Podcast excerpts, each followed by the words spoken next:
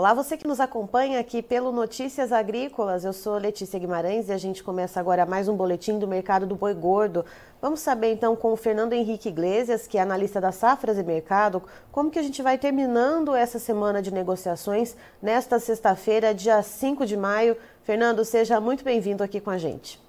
Bom dia, bom dia, é um prazer mais uma vez estar aqui no Notícias Agrícolas e vamos falar sim sobre o mercado do boi, muita coisa legal para nós abordarmos hoje. Fernando, vimos essa semana é, cotações em baixa na B3 na terça-feira, na quarta a gente teve um leve respiro positivo, ontem na quinta-feira vimos caindo de novo e agora na sexta, estou olhando a tabela aqui, a gente tem tímidas elevações, né? uns reajustes ali muito pontuais. Como que está rodando esse mercado na sexta-feira e o que, que a gente pode é, recapitular dessa semana? Bom, o que está acontecendo agora, o que gera essa, esse repique positivo nos preços da B3, é que basicamente o mercado paulista tá, desfruta de uma certa acomodação. Tá? Nós vemos o mercado paulista um pouco mais acomodado ao longo dessa semana, tivemos uma menor pressão de queda, os frigoríficos chegaram a negociar animais padrão China, chegaram a pagar até 2,75 por arroba para animais padrão China, mas isso parece uma situação pontual para preencher uma ou outra necessidade mais urgente. As escalas de abate no geral permanecem confortáveis. Nós seguimos aí com uma posição de conforto nas escalas de abate em grande parte do país, tanto que fora, tirando São Paulo, os principais estados que ofertam boi gordo, país afora, seguem bastante pressionados em relação a preço.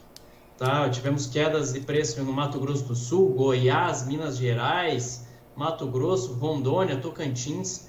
Então, o movimento de queda permanece generalizado e são quedas contundentes. Tá? Mato Grosso do Sul, por exemplo, caiu R$ reais essa semana no, no, preço médio da arroba. É, tem negociações acontecendo lá, 240. É, enfim, então vai levando a esse cenário de pressão por conta de um volume de oferta muito significativo, um volume de oferta muito robusto país afora.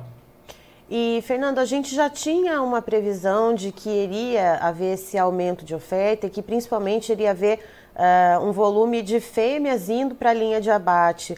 E você tem uma informação, antes da gente entrar ao vivo, que você estava trazendo aqui, explicando para mim, gostaria que você compartilhasse com a nossa audiência, de que a região norte teve um volume interessante né, de fêmeas que foram abatidas, então, e que acabam contribuindo com essa queda nos preços? Exatamente isso. Números de abril, tá? Vamos pegar aqui os números de abril para compartilhar com quem está nos acompanhando aqui. É, o volume de fêmeas abatidas, de acordo com o CIF, o Sistema de Inspeção Federal, foi de aproximadamente aí 680 mil cabeças. É, mais ou menos 38% do abate brasileiro em abril foi de fêmeas, tá? Mas na região norte, em especial, esse volume está mais acentuado. Em Rondônia, o abate de machos é, com abate do CIF, inspecionado pelo CIF, foi aí de 103,5 mil cabeças aproximadamente. E fêmeas deu quase 100 mil cabeças, então a relação ficou quase 50-50. Esse descarte de matrizes ele está acontecendo no mercado brasileiro. É, nós já tínhamos essa percepção desde o ano passado, por conta da curva de preços no mercado de reposição. Isso tem gerado um maior descarte de fêmeas aqui no país. E isso vai ajudando, vai alimentando esse movimento de pressão. Tanto que há frigoríficos na região norte que estão segurando a compra de fêmeas, de vaca, de novilha na escala, em função do grande volume de oferta. Tá? Então, eles estão segurando a compra desse tipo de animal. Se quiserem, por exemplo, abater apenas fêmeas, há tanta oferta que é possível fazer isso. Enfim, isso vai acentuando essa pressão que nós temos dentro do mercado do boi hoje. E Fernando, nesse, é, nesse espaço de tempo que a gente tem, uh, essa questão do, dessas, né, por exemplo, Rondônia que você trouxe, né, que o abate ficou quase ali 50-50 em relação a machos e em relação a fêmeas. Uh, tem algo a ver com aquele alto embargo brasileiro por causa da questão do caso de encefalopatia espongiforme bovina atípica, né, a vaca louca atípica? Uh, o pecuarista ele ficou ali segurando um pouco mais os machos né, e colocando mais fêmeas na linha de abate. Tem algo a ver com isso ou não? Estou fazendo uma pergunta né, diferente aí do, do que é o cenário atual. Para o mês de abril, o, o embargo já não traz esse tipo de impacto, mas para o mês de março, sim. para o mês de março era um período em que o pecuarista brasileiro estava optando por segurar os machos, aguardar pelo final desse alto embargo, para aí sim é, negociá-los mais adiante. E por isso aumentou a participação de fêmeas no abate brasileiro. É, foi mais ou menos aí 45% do volume de animais abatidos em março foram fêmeas que entraram aí no, no, no abate oficial do CIF. Uhum. Estamos falando aí de aproximadamente 824 mil cabeças que foram é, de fêmeas que foram abatidas ao longo do mês de março. Tá? Então isso realmente aconteceu. Tive, o embargo trouxe esse padrão de abate ali para o mês de março. Agora nós temos que lembrar o seguinte: estamos chegando a maio. Maio é um período que historicamente a pastagem perde qualidade o pasto acaba perdendo qualidade, o pecuarista acaba perdendo capacidade de retenção e isso vai acentuar essa, essa pressão de oferta que nós temos hoje. Tá? Então, a, o que nós acreditamos aqui em Safras e Mercado é que o mês de, de maio agora não vai ser uma, um mês de recuperação dos preços. Tá? Possivelmente nós vamos ver aí, é, entre os meses de junho e julho, que é um período de transição entre a safra e a entre safra, e com isso vai haver maior propensão a reajustes por conta de uma oferta um pouco mais enxuta. Mas até lá vamos conviver aí com os frigoríficos dando as cartas no mercado por conta de uma escala muito confortável e de um volume grande de animais ofertados. Tá? Então estamos naquele momento do ano em que efetivamente o pecuarista tem menos poder de barganha, menos poder de negociação. E Fernando, uh, com essa proporção né, que você comentou uh, dos abates de fêmeas, né, principalmente na região norte. Uh, isso acaba afetando de que maneira as outras regiões do país e em quais setores do mercado do boi? Bom, basicamente a região norte é superavitária em produção de derivados do abate, carne, couro, sebo. Então, é, esse volume ofertado da região norte, ela acaba atendendo outras regiões do país. Chega inclusive a pressionar o mercado da carne no Rio Grande do Sul, Tá? Esse, chegou a gerar esse tipo de cenário. Da mesma maneira que também gerou, é, aumenta o movimento de pressão na região sudeste, em São Paulo. É, nós temos que lembrar o seguinte: sudeste, é, São Paulo, é uma região deficitária em derivados do abate e em boi gordo. Tradicionalmente precisa trazer animais de outras regiões para composição de escala, precisa trazer carne de outras regiões do país para atender a demanda ali no, no mercado paulista. Então isso é muito comum. Tá? E isso vai exercendo, vai ajudando, vai contribuindo para segurar os preços em todo o país, para evitar que os preços se recuperem e acentuar esse movimento de queda que nós estamos vivenciando hoje. Tá? Então, esse movimento que vem lá da região norte, da região centro-oeste, acaba contribuindo na formação de preço das demais regiões do país e deixa o preço da arroba realmente mais fragilizado. E Fernando, a gente tem então essa situação é, que é imutável, vamos dizer assim, a questão da oferta, né? Que tá aí, essa oferta ela tá aí, esses animais têm que ir para abate em algum momento. Quais seriam as variáveis que poderiam dar uma alavancada nesses preços da arroba, já que essa pressão de oferta ela está aí, ela existe e ela vai seguir nesse mês de maio, portanto, trazendo essa pressão baixista nos preços? Basicamente, para que o mercado do boi experimente altas mais consistentes, nós temos três variáveis que poderiam gerar aí é, altas mais consistentes no preço da arroba do boi gordo. O primeiro deles seria uma desvalorização cambial mais agressiva, o real mais desvalorizado, aumentando a competitividade do produto lá fora, melhorando a conversão da indústria exportadora. Isso permitiria que o frigorífico exportador pagasse mais por essa arroba do boi gordo. O segundo aspecto seria uma elevação dos preços médios da tonelada de carne bovina no mercado internacional. Foi um movimento que nós vimos no ano passado, em que a carne bovina chegou a ser negociada até 8 mil dólares a tonelada. Esse movimento esfriou né, ao longo do segundo semestre do ano passado e no decorrer desse ano. Hoje as negociações aí acontecem entre 4.500, 5 mil dólares a tonelada da carne bovina, e isso impede que o frigorífico acabe pagando mais por essa roupa do boi gordo. Esse frigorífico exportador não vai pagar é, os mesmos preços do ano passado nesse ambiente em que a receita está menor em função dessa queda de preço. E por fim, um outro aspecto que melhoraria, é, o, teria potencial para ajudar na formação de preço aqui no mercado interno, seria um aumento do volume exportado. O Brasil conseguir vender volumes ainda mais, é, conseguir vender volumes mais expressivos de carne bovina no mercado internacional, manter aí um padrão de vendas superior ao ano passado, um ritmo de vendas maior, mas isso também parece pouco provável diante do cenário que nós temos hoje. Tá? Não podemos contar muito com o mercado doméstico. Nós estamos falando aí de um, de, uma, de um crescimento da atividade econômica de mais ou menos 1% agora em 2023, então não há crescimento expressivo do PIB aqui no Brasil, não remete a grandes mudanças de padrão de consumo. Outro aspecto é que a carne de frango e a carne suína seguem mais competitivas que a carne bovina, mesmo com as recentes quedas da carne bovina, parece é, pouco provável que o padrão de, de consumo mude em função dessa concorrência com as proteínas concorrentes. Uh, então, basicamente, vamos depender das exportações para que haja alguma variável nova que justifique altas mais consistentes da roupa do boi gordo.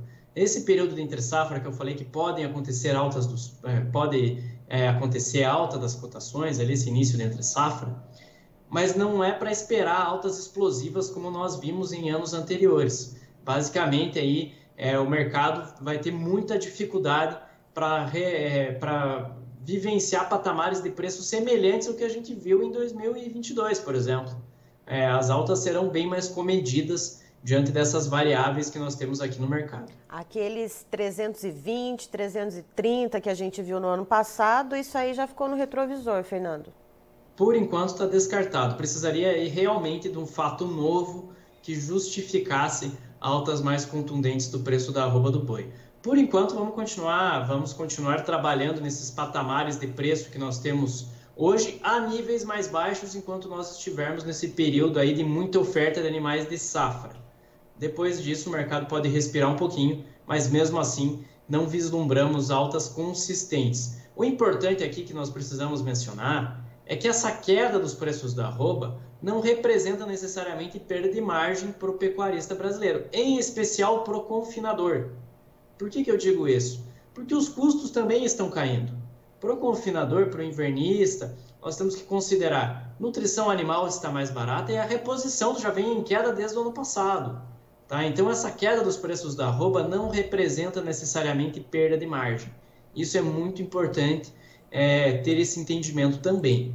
Tá? Preços mais baixos não representam perda de margem desde que eles sejam acompanhados da queda dos custos.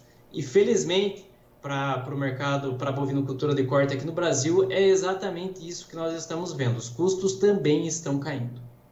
Certo. Fernando, muito obrigada pela sua participação aqui com a gente. Você é sempre muito bem-vindo para trazer essa visão a respeito do mercado do boi gordo, assim como toda a equipe de analistas aí das safras e mercado, trazendo visões de, outras, de outros setores do agronegócio brasileiro para a nossa audiência. Muito obrigada. Sempre um prazer participar aqui no, é, no Notícias Agrícolas e contem com a minha presença em mais oportunidades. Até a próxima. Tá aí, então, estivemos com o Fernando Henrique Iglesias, que é analista da Safras e Mercado, nos trazendo as informações de como a gente vai encerrando essa semana de negociações para o mercado do boi gordo. De acordo com ele, segue essa pressão de oferta e um ponto interessante que ele, que ele nos trouxe aqui durante a entrevista foi o abate de fêmeas na região norte do país. Segundo ele, a região norte ela é superavitária, uh, tanto na questão de animais como também dos derivados do abate, portanto, dos bovinos, né? tanto na questão da carne, questão de sebo, couro, e isso acaba impactando a formação de preços em outras partes, em outras regiões do Brasil, até o Rio Grande do Sul. Uh, só para você ter uma ideia, no mês de abril ele trouxe um recorte aqui para a gente. Rondônia, por exemplo, uh, o abate de machos foi de 103,5 mil cabeças e o de fêmeas em torno de 100 mil cabeças, praticamente ali 50% 50%. Uh, e ele trouxe dados né, de maneira geral do Serviço de Inspeção Federal, CIF. No mês de abril a gente teve um abate de cerca de 38% uh, de fêmeas, mas quando a gente faz o recorte para o mês de março, uh, esse abate de fêmeas representou 45% aqui no Brasil. E o que, que o Fernando explica para a gente? Mais fêmeas né, acabaram indo para o gancho, né, nessa proporção. É, a gente teve essa proporção grande de fêmeas indo para a linha de abate uh, em função do alto embargo brasileiro em relação à questão da, da da, do caso de vaca louca típico, que acabou ficando então alto embargo para a China, pecuaristas segurando um pouco mais os machos ali nas propriedades e mandando mais as fêmeas, portanto, para o abate. Ou seja, a gente teve essa relação aí em relação ao alto embargo e essa questão das, da, das fêmeas indo para o abate no mês de março. Então a gente segue com essa pressão vai sendo exercida ao longo, sim, desse mês de maio, por causa das ofertas. Lá para junho, julho, uh, esse, esse, esses preços da roupa bovina devem começar a esboçar uma melhora. Fernando disse que a gente não deve ver aqueles preços explosivos, como a gente viu no passado, 320, 330 reais para uh, a roupa bovina. Christian, por favor, os preços na tela. Vamos lá então, a gente vê a B3 hoje, a Bolsa Brasileira, uh, com preços com tímidas altas aqui para o mercado brasileiro. E segundo o Fernando, ele explica inclusive que eh, essas altas tímidas que a gente está vendo hoje são de negócios pontuais no mercado físico, que foram realizados em torno de 270, 275 reais referência a São Paulo, que acabaram então dando essa mexida na B3. Vamos lá então, preço para maio na arroba bovina, uma leve alta de 0,23%, custando R$ 264,95 a arroba. Junho, uma alta de 0,60%, com a arroba valendo R$ 266,90. Para julho, a gente vê um preço, uh, uma alta um pouquinho mais comedida, de 0,17%, com o valor da arroba em R$ 269,25. Para agosto, aí sim a gente vê um aumento um pouco mais animador de 1,94%, com arroba cravando 270 reais. Aí, quando a gente olha aqui para o estado de São Paulo, referência do CPEA para o boi gordo, a arroba sofreu uma queda de 0,71%, com o preço de R$ 260,45. Eu encerro por aqui, já já tem mais informações para você. Fique ligado.